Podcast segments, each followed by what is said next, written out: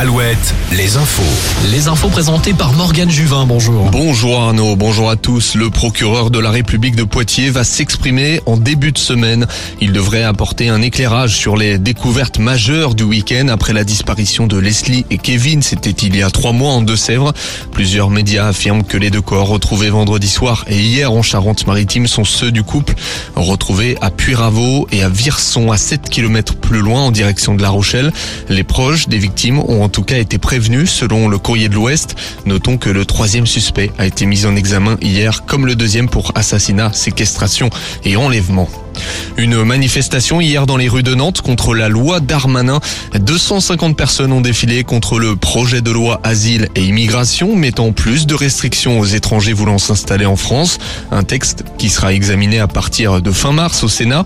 Le ministre de l'Intérieur s'est dit ouvert à l'idée d'imposer des tests de français et de, je cite, valeur de la République aux membres de la famille qui demandent un visa de regroupement familial.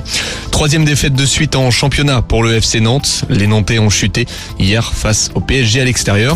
Alouette, sport. Et oui, les sports Angers, Brest, Lorient et Rennes jouent ce dimanche. Deux, deux matchs à 15h, Montpellier, Angers et Strasbourg-Brest. Lorient joue à Lyon à 17h. Les Merlus qui sont juste devant au classement. Et puis ce soir, Rennes reçoit Marseille.